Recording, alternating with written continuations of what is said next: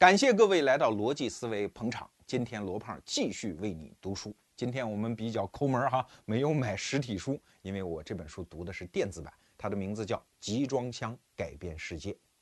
你一听这书名哈，有点吹牛吧？这是不是哪个集装箱制造厂的软文啊？哎，还真不是。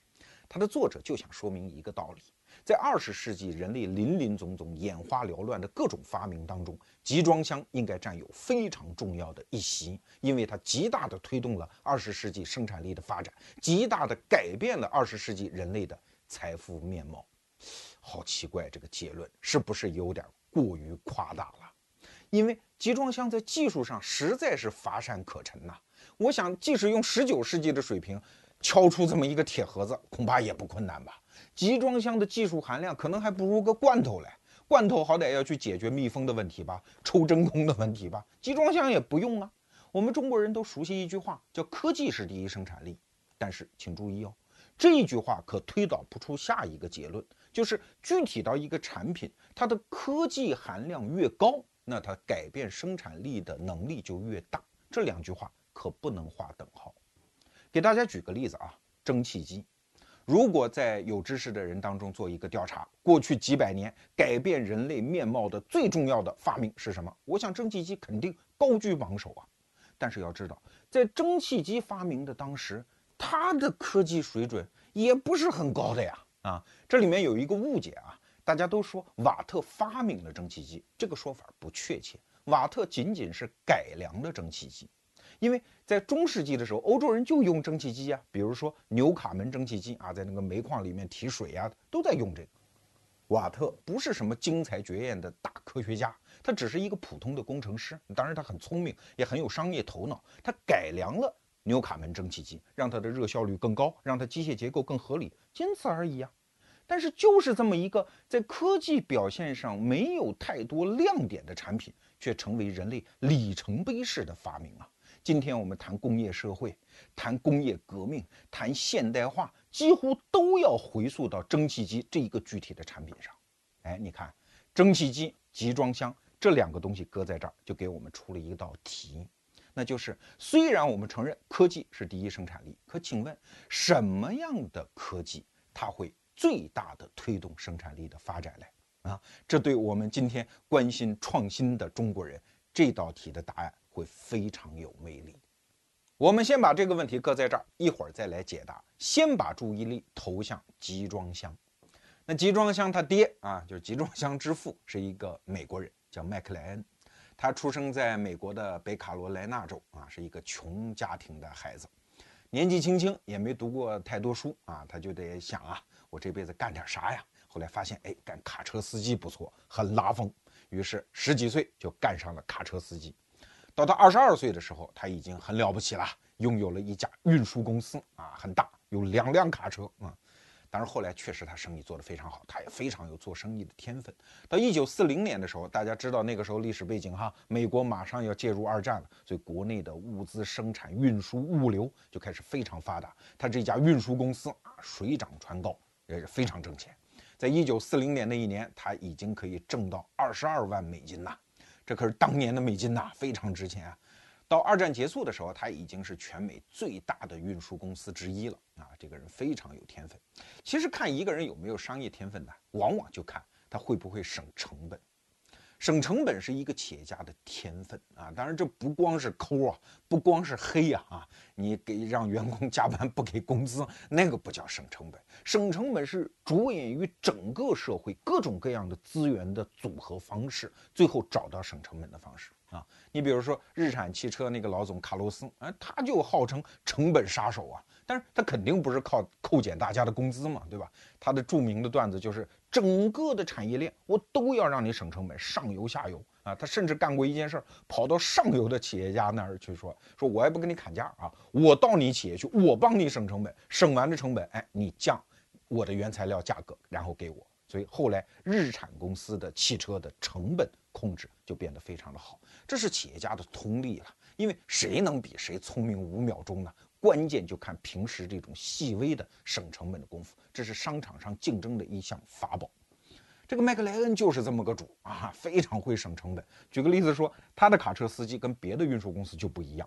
别的运输公司，你加油你就加呗，回头拿票来报不就完了吗？他不，他会去跑到高速路上跟一家一家的加油站谈判，最后选择给他最高折扣的加油站，然后给他的司机就规定，你从这一站加上油，只能到那家加油站去加油啊。所以他们那个公司司机觉得，哎呀，在这个公司一点自由都没有，到哪儿加油都得听他的。但真的就有效啊，因为公司蓬勃发展呀。你像美国，我现在就知道一物流公司，我们就不给他做广告了啊。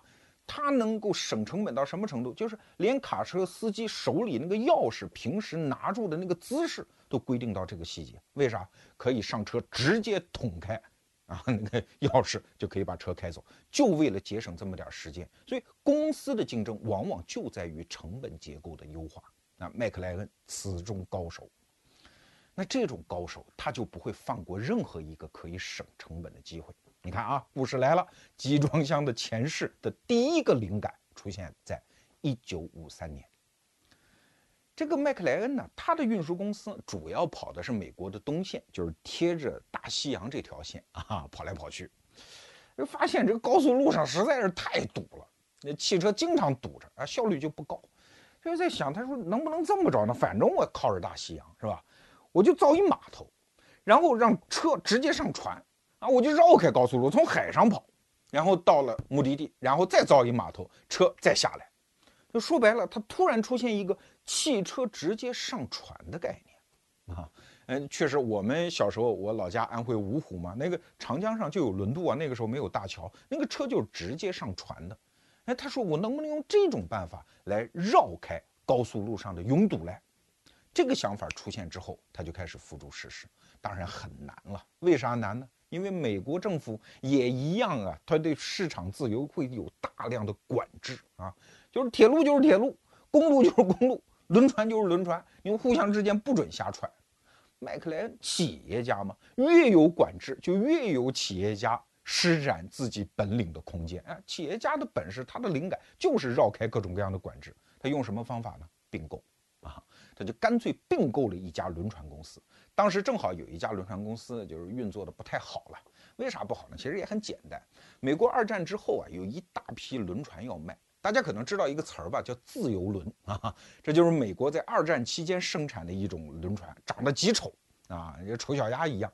嗯，当然那个罗斯福当时说，这丑归丑吧，这个效率高就行，因为它是预制件，到船坞上直接拼装，一艘船大概也就七千吨，哎，也就七千吨。但是因为它的生产工艺的改进，美国当时那个二战期间的生产力吓人，最高效的时候四十二天生产一艘船。整个二战期间，这种自由轮生产了三千艘将近啊。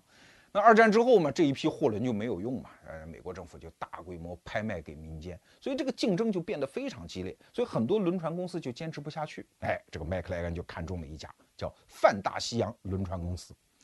他就把它并购了啊！你反正政府有管制嘛，那我买一家总可以吧？啊，他买完这家公司之后，就把他原来的运输公司就卖给别人啊，自己也从董事会辞职了，就摇身一变，从一个陆地上开汽车的变成一个海上开轮船的，因为他觉得他掌握了一项法宝，可以把汽车直接送上船啊。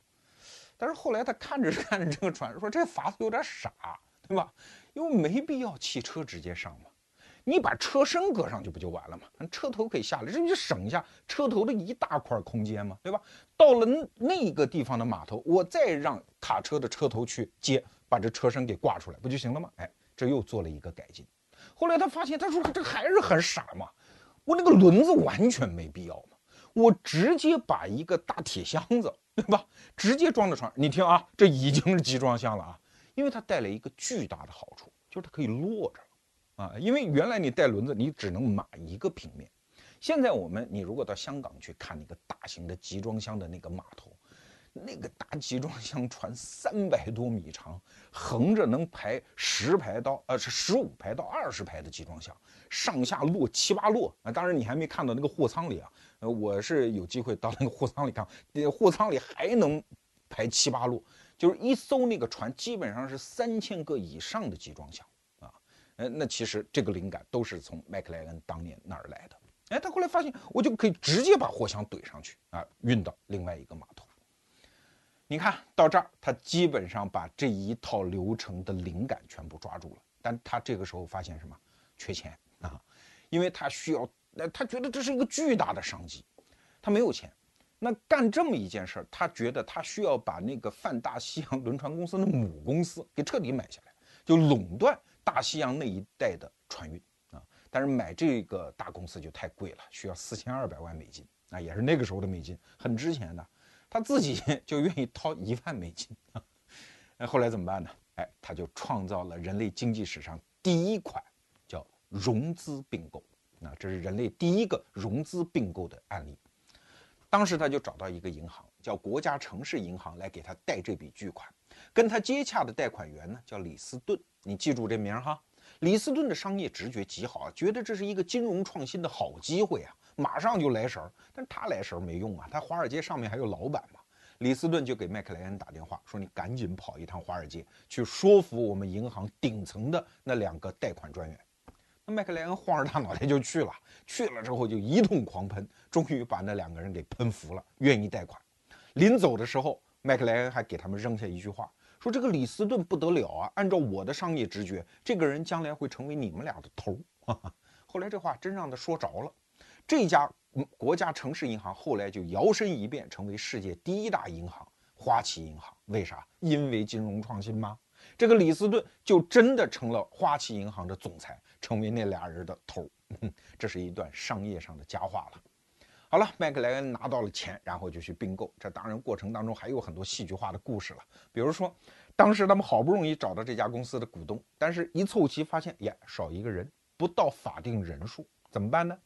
麦克莱恩的律师灵机一动，蹭蹭蹭蹭蹭就下楼到街上随意抓了一个人，说：“哥们儿，你想不想挣五十美金？”那人说：“想啊。”怎么挣啊？哈哈，随我上楼哈，把这人带来了，说先生们赶紧选他当董事，然后就进入董事会，迅速就做出了决策，把公司卖给了麦克莱恩。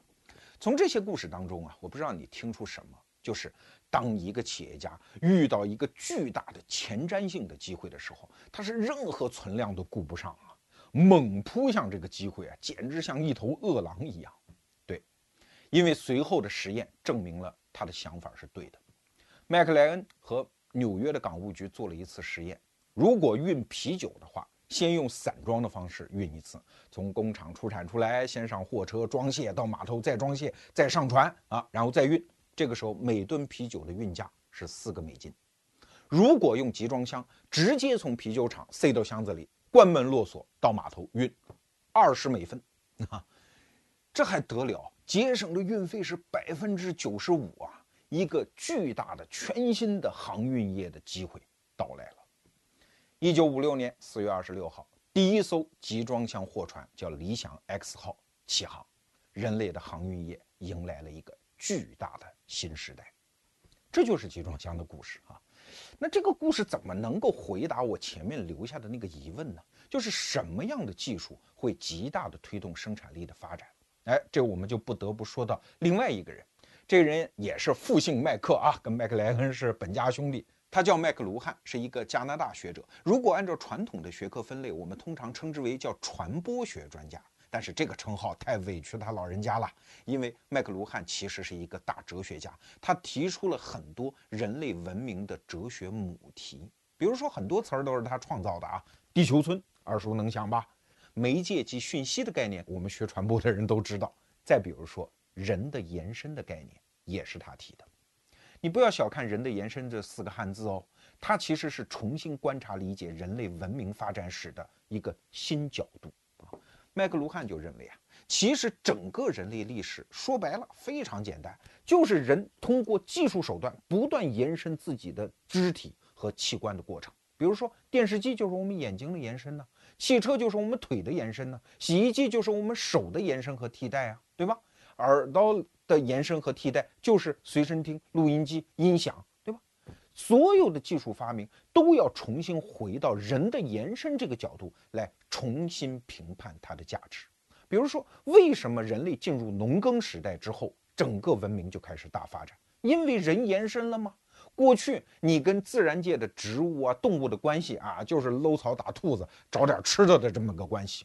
但是进入农耕时代之后，你和其他活着的植物物种就会延伸出去，进行一种固定化的、有一定范式的协作过程。而游牧就是和活着的动物物种，对吧？所以人一旦延伸之后，文明就开始喷发。从这个角度上，我们就可以重新理解蒸汽机。蒸汽机在技术水准上可能没有什么亮丽的表现，但是它完成了一次人的延伸。那些古老的植物在地层中变化出来的化石，也就是煤炭呢，通过蒸汽机这个连接点，说白了，蒸汽机就是那个时候的路由器啊，它把。过去死亡的物种和活着的人连在一块儿，让人的力量突然发生了爆发，人被极大的延伸了。说到这儿，我们才才可以理解为什么我们说互联网会给人类文明带来巨大的变革，因为它再一次延伸了人嘛，产生了全新的连接嘛。所以说，回到前面我们讲的那个问题，科学技术是第一生产力不假，但什么科学技术才是更大的生产力的推手呢？从这几个例子，我们可以得出结论，就是那些创新了人和其他资源的连接方式，并且极大的降低了连接成本的技术，就是最大推动力的技术。那接下来我们就说一说集装箱发明之后发生的那些事情，它就像是一颗石子丢到了池塘里，会产生一波又一波的涟漪。最开始的创新者其实完全没有办法想象这种类型的创新在整个社会系统里展开之后产生的全部后果。你看哈，人类所有基于基本连接方式的创新，它的命运都是类似的。集装箱如此，互联网也是如此。所以接下来我们讲集装箱的故事的时候，你脑子里不妨挂上一根弦儿啊，你一边想想，哎，互联网是怎样的？你会发现他们二者的命运是戏剧化的相似。然后我们先说集装箱，集装箱发明之后的第一个结果是啥呢？是不挣钱啊！这是麦克莱恩万万没有想到的。他对这个项目寄予了那么高的厚望，但是从1956年第一艘集装箱船理想 X 号起航，一直到上个世纪的六十年代，十年啊，这家公司几乎就挣不到钱。那为啥呢？你不是说刚才不是试验过吗？一吨啤酒，对吧？运费用集装箱来运的话，可以节省百分之九十五左右啊！这么巨大的成本优势，怎么会让企业不挣钱呢？哎，这就牵扯到这种创新的本质，它一定是一个社会大系统的创新啊。比方说，刚开始人们怎么用集装箱啊？是一艘船上，哎，有几个集装箱，剩下还是原来的散货。船到码头之后，还是要用码头工人从上面一样一样的搬，只不过搬干净之后，最后哦还有几个箱子呢，再用吊车把它给运下来。那它的效能怎么发挥得出来呢？船在码头耽误的时间和原来差不多呀。再比如说。有的城市是怎么用集装箱的啊？一大堆乱七八糟的货啊，杂货店的货塞到一个集装箱里，等到了目的地之后，打开集装箱啊，然后再一小包一小包的往外拎，再根据地址往城里的各个地方去配送。那集装箱的效能怎么能发挥出来呢？其他的问题，我估计你也能想得到了。整个社会围绕集装箱应该产生的那些东西，现在都还没有，什么道路、桥梁、隧道。卡车、码头设备、吊装设施这些东西都还不对，经常还会发生故障啊！集装箱甚至还被人偷掉。比如麦克莱恩，他的的有一个码头在波多黎各，当地人一看，哟，这个东西不错啊，钢结构住房嘛，啊，就是几十个人干脆就偷了很多集装箱走到贫民窟里啊，这个豪宅啊。所以整个社会系统其实那个时候还没有意识到集装箱的真正效能的发挥应该是一副什么样的场景。所以这就是很多创新者的窘境。他想到了一个伟大的设想，也做出了一个单点的创新，但社会系统不配合。就像互联网哈，中国最早做电子商务的一家著名公司叫八八四八，你听他这名儿啊，是珠穆朗玛的高度啊。他的创始人王俊涛对这个项目寄予的厚望，跟当年的麦克莱恩也是类似的吧。但是怎么样呢？后来做败了。你说这怪王俊涛吗？还真不能怪。为啥？因为当时的什么网速啊、物流啊、支付啊，所有围绕电商的那些配套设施都还不完善呀。所以今天我们去夸奖马云的时候，也不妨再想一想王俊涛。你说王俊涛一定不如马云吗？我们不知道啊。但是我们至少知道时间不对。最早的创新者往往就面对这样的窘境。就拿麦克莱恩这个集装箱来讲，你以为他是第一个想到这个主意的？不是，很多人早就想到。你想把货物放在一个箱子里去运，省成本，这傻子也看得出来啊。很多年前就有人在做，已经做了几十年了。甚至麦克莱恩第一批集装箱不是他自己做的，他是订购的，早就有人卖那个东西啊。但那家企业做了很多年，一共才卖出去二百个箱子啊，所以他很苦逼啊。所以集装箱之父最后这个名义归到了麦克莱恩，他也是做对了时间而已。这就是最开始的困境。当然，这种困境总会有一天，会有一种力量在合适的时点，把他的所有经脉给他打通。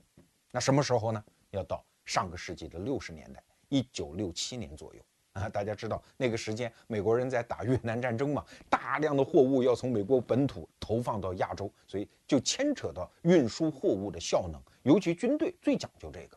所以美国大兵们就围绕这种运输计划做了各种各样的优化，最后他们找到了运用集装箱的最好的办法啊，提出了所谓的叫三 C 原则，就是一个箱子、一种货物、一个目的地、一个客户啊，只有这样运才是最节省的。比如说可口可乐啊，那就这一个柜的箱子里面的所有货物都是可口可乐，运到这一个地址，打开箱门就到了，哎，这样的效能才是最高的。啊，这是反复摸索十几年才摸索出来的一个结果呀！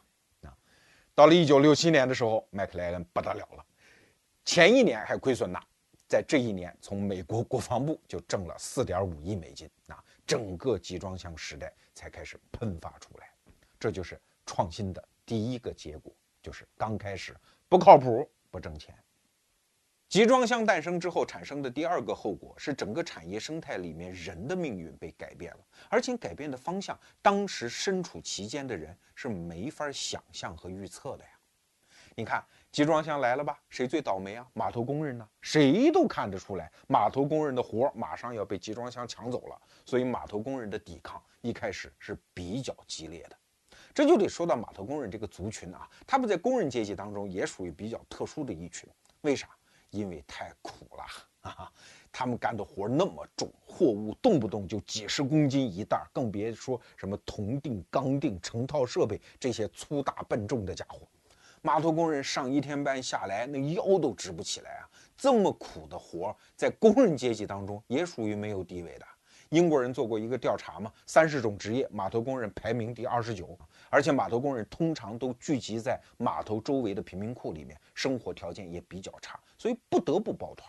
所以我们通常想到的码头工人的形象都是健壮的体魄、高昂的斗志、很深的阶级感情。当然，你也可以说他反面啊，比较爱斗殴、爱打架，性格粗野，很排外。哎，为什么养成这种性格？因为都是苦出身的穷哥们吗？当然。养成他们这种性格的更重要的原因是，他们这个职业面对着巨大的不确定性。你想啊，整个经济是会波动的呀。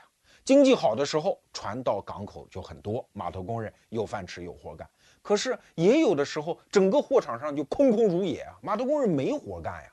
面对这么大的巨大的不确定性，他们能怎么办呢？只能兄弟之间抱团。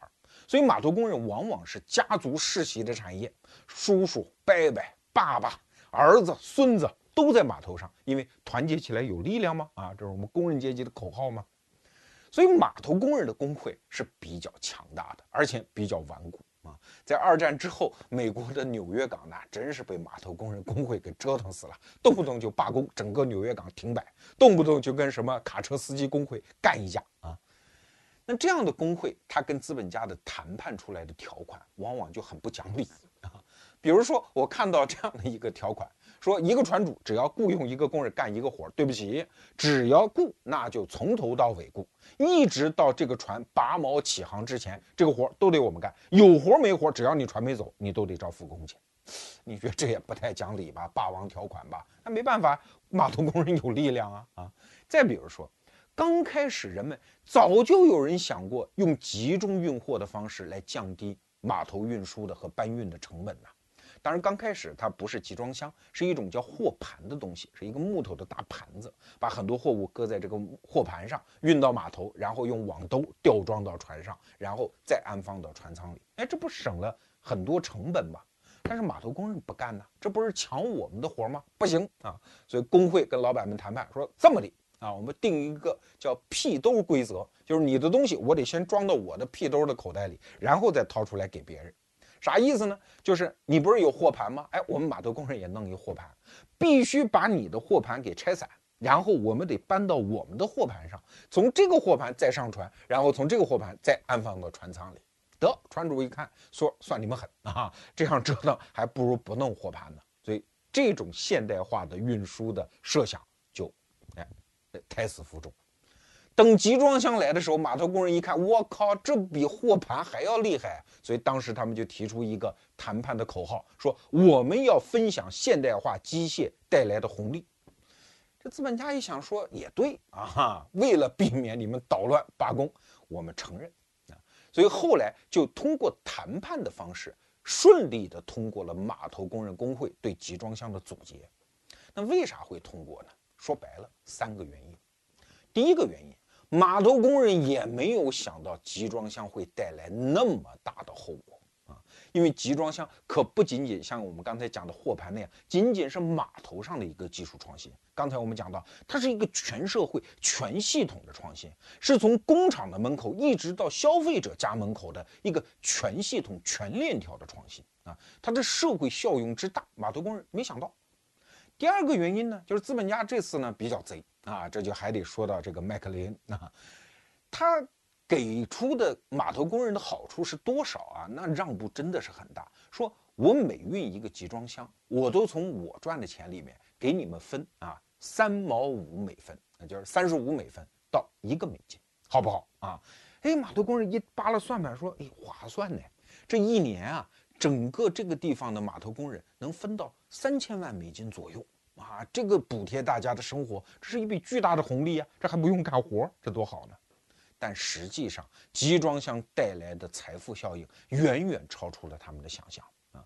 在上个世纪的六十年代的时候，仅仅因为使用了集装箱，每年给船主带来的好处，扣除掉给码头工人的一年将近三千万美金呢，还能剩下六千万美金的好处啊！所以这就是一个巨大的财富增量，大家有增量可分，所以矛盾就少。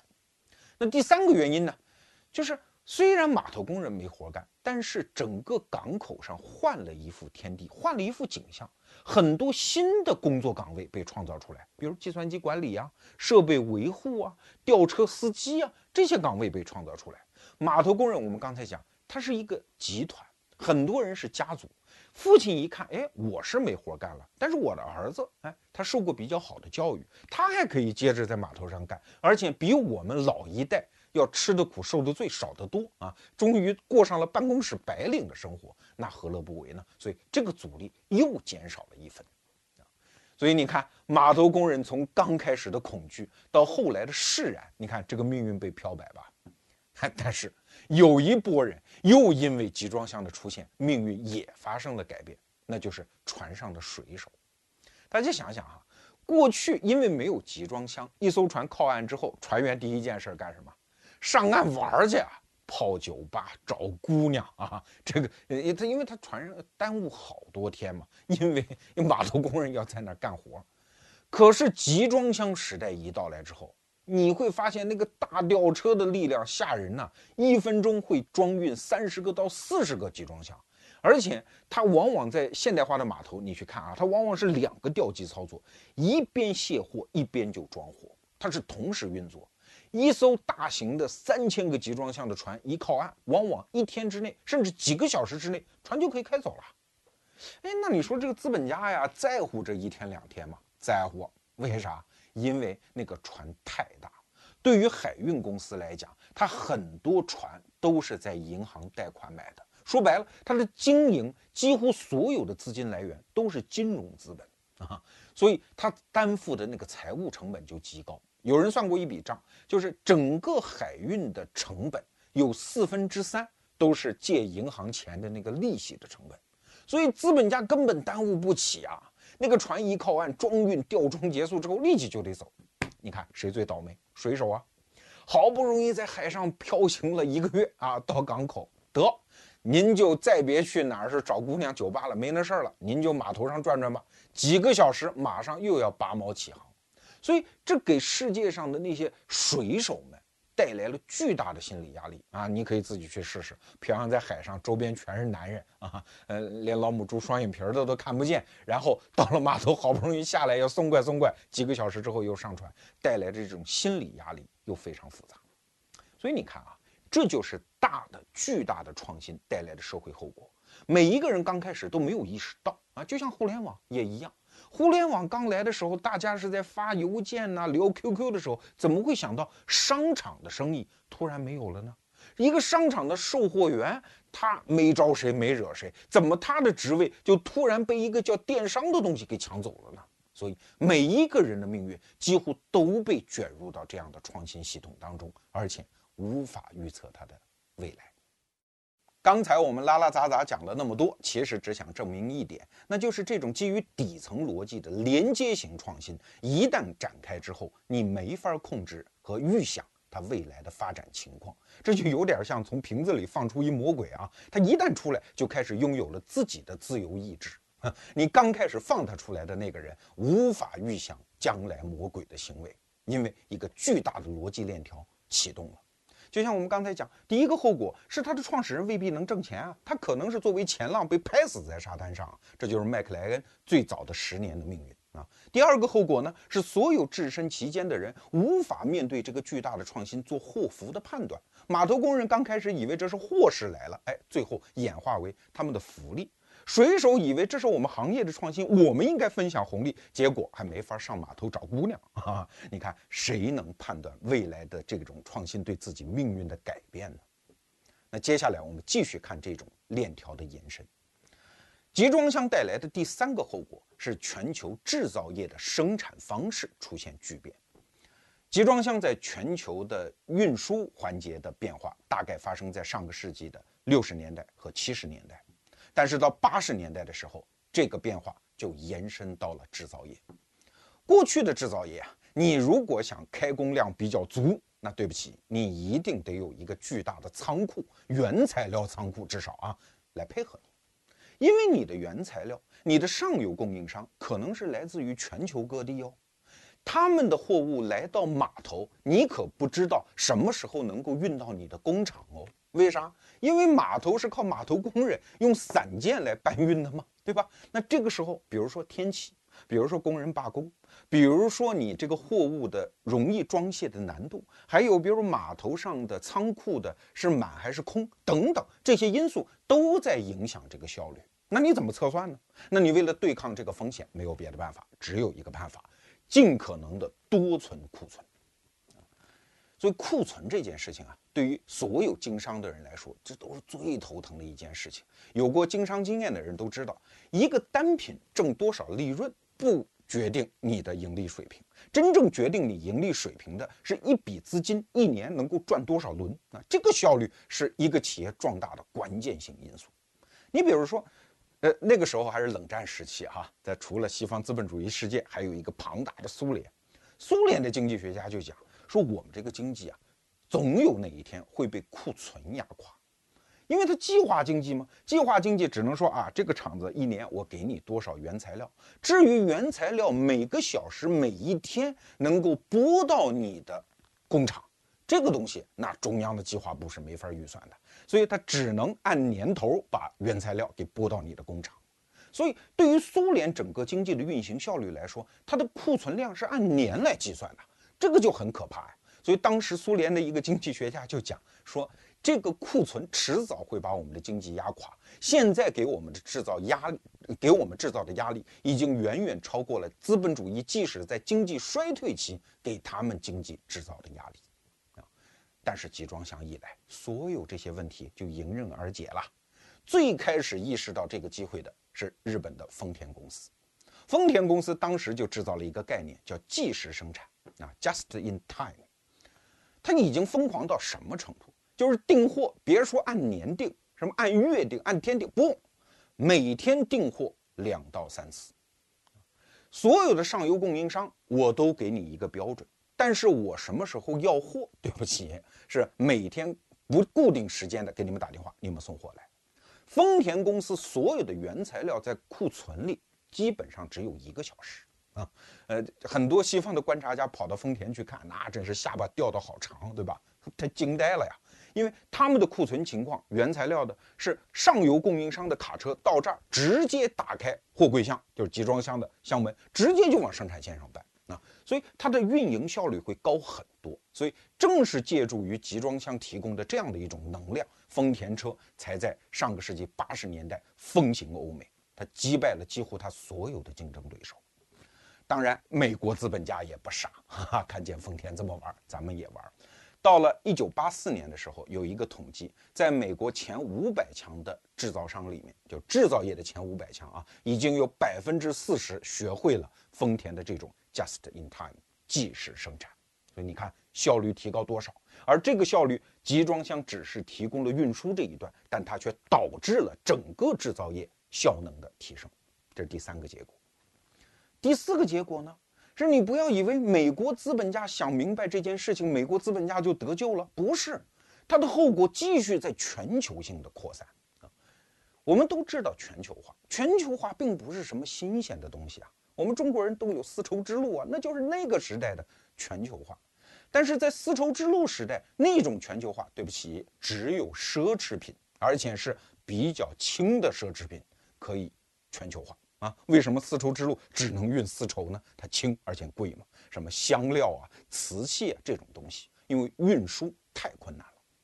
但是啊，英国人。随着十九世纪到二十世纪初的那一波创新，让全世界的海运成本下降到百分之七十，下降了百分之七十啊，那导致英国就会成为世界工厂啊，整个大宗的原材料开始全球化。比如说美孚石油公司生产的那个煤油，哎，你在解放前四川的乡下农民哎可以用到。四川生产的猪鬃，就猪身上那个毛啊，当时美国海军这是重要的战略物资。为什么那个猪鬃制制成的油漆刷子，那美国大兵才能刷他们的军舰啊？重要的海军的战略物资。对，大宗原材料可以全球跑起来了。那它解决了一个什么问题？就是全球那些资源比较缺乏的国家，它的崛起的难度变小了，因为海洋就是大马路吗？你想要什么，用很低的成本就能运到你这儿，你就可以利用别人的资源来用自己的劳动力的优势，哎，来把它生产出来。所以全球化进一步提升，这也是为什么在二十世纪初的时候，那些海洋国家能够崛起。因为当海洋是大马路的时候，在离海洋近的那些港口性的国家，哎，它不就成了临街旺铺嘛？啊，这个大家都可以理解。而集装箱把这种全球化进一步深化和推动。到了上个世纪六七十年代的时候，因为集装箱产生的创新，整个全球化的水平突然上了一个台阶。原来是全球化市场，现在可就是全球化生产了。换句话讲，整个地球突然摇身一变，变成了一个大车间，一个大工厂。原来那些只能在一个地方生产的产品，现在理论上可以把它的价值链剁成无数个环节，然后配置到全球各个国家和产业区域里面。你想，这还得了啊？各个国家、各个产业区域都有自己特定的比较优势，它都可以参与到全球的分工当中。经济学里有一句话吗？叫“分工产生效能”。这么细、这么优化的分工，那效能能不大喷发吗？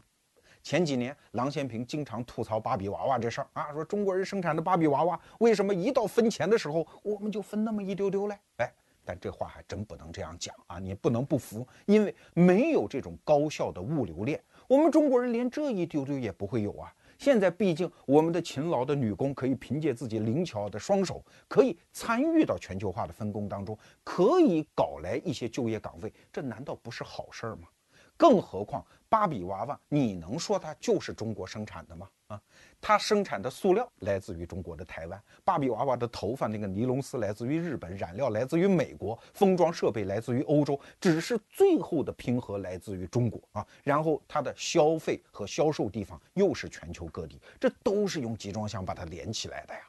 现在小到芭比娃娃，大到飞机，像波音公司的飞机，你能说它是哪个国家的产品吗？谈不上嘛，全球分工生产。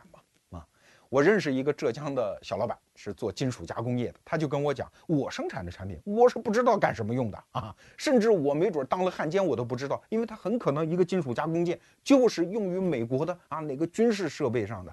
呃，如果万一中美开战，我当了汉奸怎么办啊？呃，这当然是开玩笑了。但确实，这就是现在的现象。你以为跑在太平洋、大西洋上那些大的集装箱船里面装的都是成品？不是，现在他们像奔忙在一个工厂车间不同工段之间的那个小叉车一样，它搬运的都是半成品呐啊！所以整个世界像一个工厂一样轰鸣了起来。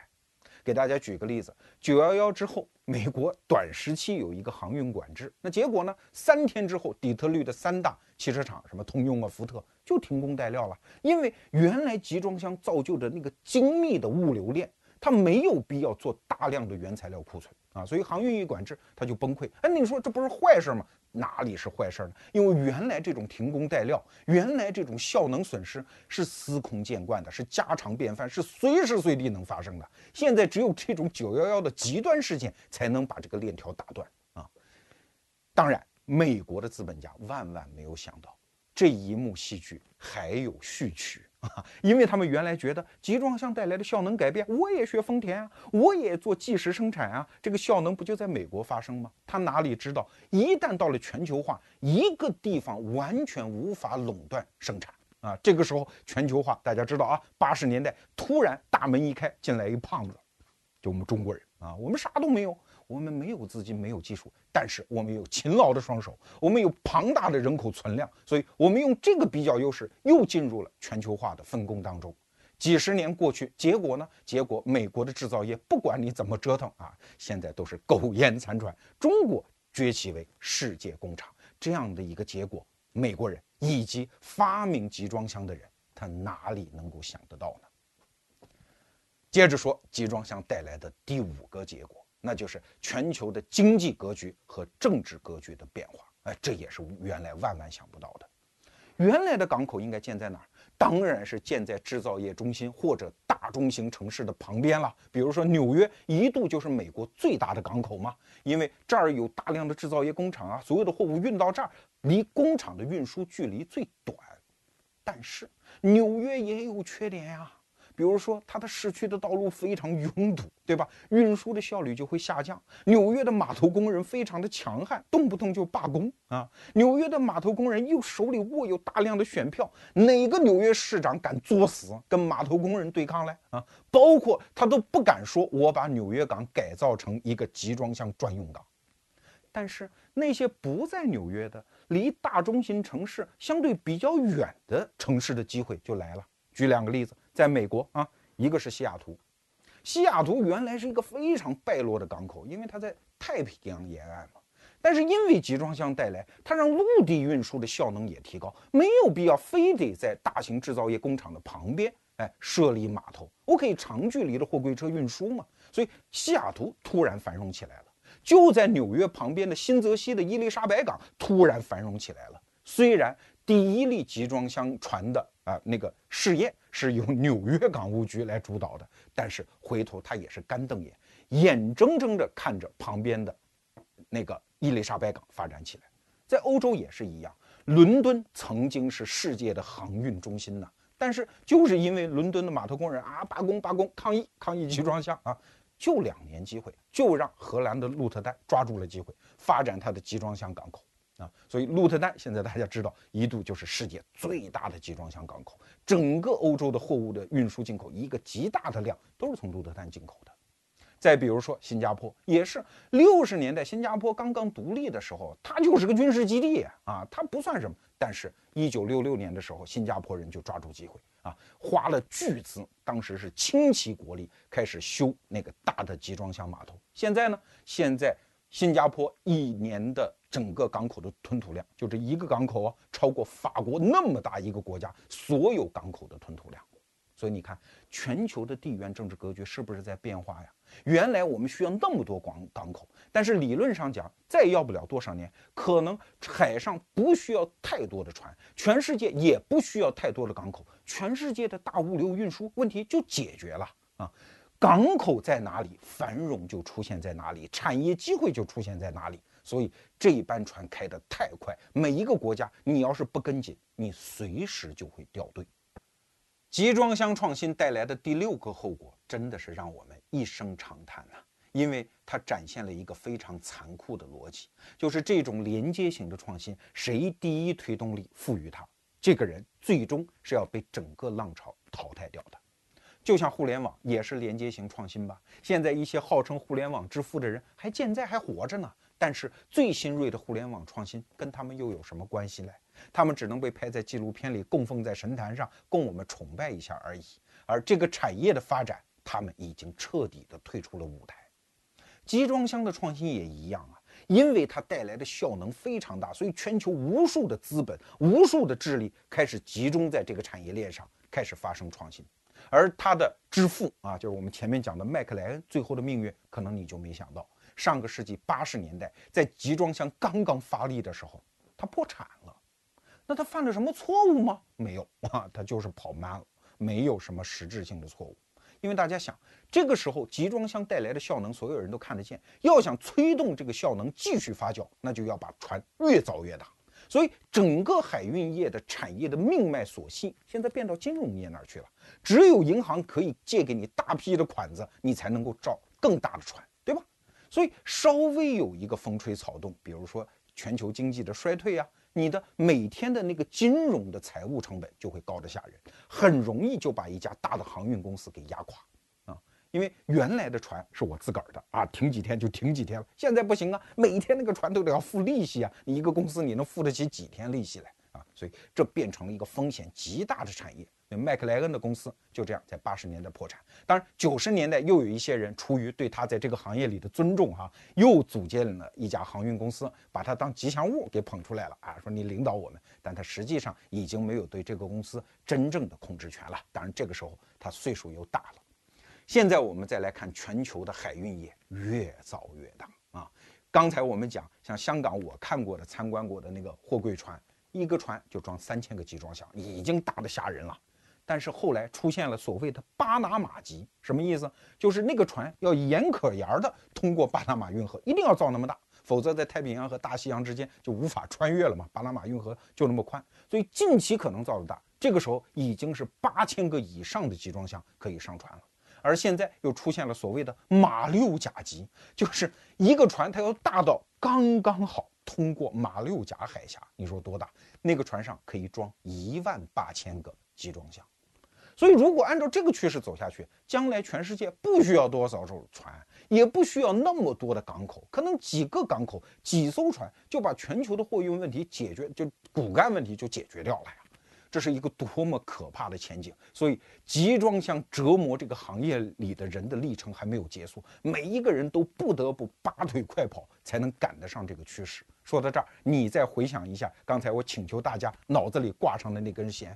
互联网不是一样吗？谁也别说自己是风流人物，风流你也就风流几年，过几年你还不定在哪儿风流呢，对吧？嗯，说到这儿，我真的是想为中国的所有的创新者说一句话啊，比如说什么小米呀、老罗的锤子手机呀，一旦出点事儿，就有那些人，尤其是跟这你要是竞争对手也就罢了，不相干的人在那拍手称快啊，玩砸了，玩砸了，你什么心态啊？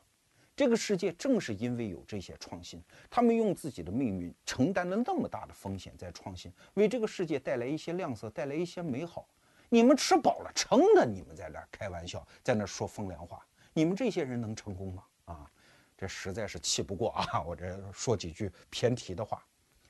二零零一年的五月三十号，集装箱之父麦克莱恩去世，全世界所有的集装箱船，不管在哪个港口。不管在全球的哪一个角落，都拉响了汽笛，向这位老人致敬。我想，这是一个创新者得到的最高的荣耀。我们这一代人能不能向这个世界上所有的创新者，我们在心里拉响汽笛，向他们致敬？